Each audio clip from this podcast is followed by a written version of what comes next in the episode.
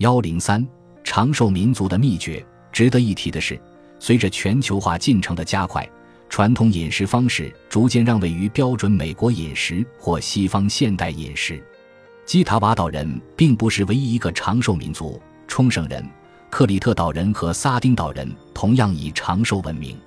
尽管他们的饮食方式各异，但他们都会食用能够给肠道微生物提供营养的食物。如果你仔细研究这些长寿民族的饮食方式，就会发现，在这些看似不同的饮食方式当中，存在一个非常显著的规律：冲绳人和基塔瓦岛人的饮食含有大量的抗性淀粉，比如紫薯和芋头；克里特岛人和撒丁岛人的饮食则含有大量的脂肪，比如橄榄油。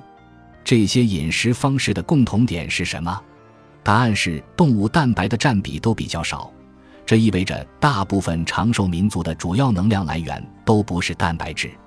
即使是那些采取高碳饮食方式的民族，比如基塔瓦岛人和冲绳人，肠道微生物群也会帮助他们把抗性淀粉转化成为身体储存能量的脂肪。在第二部分，我还会对这些长寿民族进行讨论。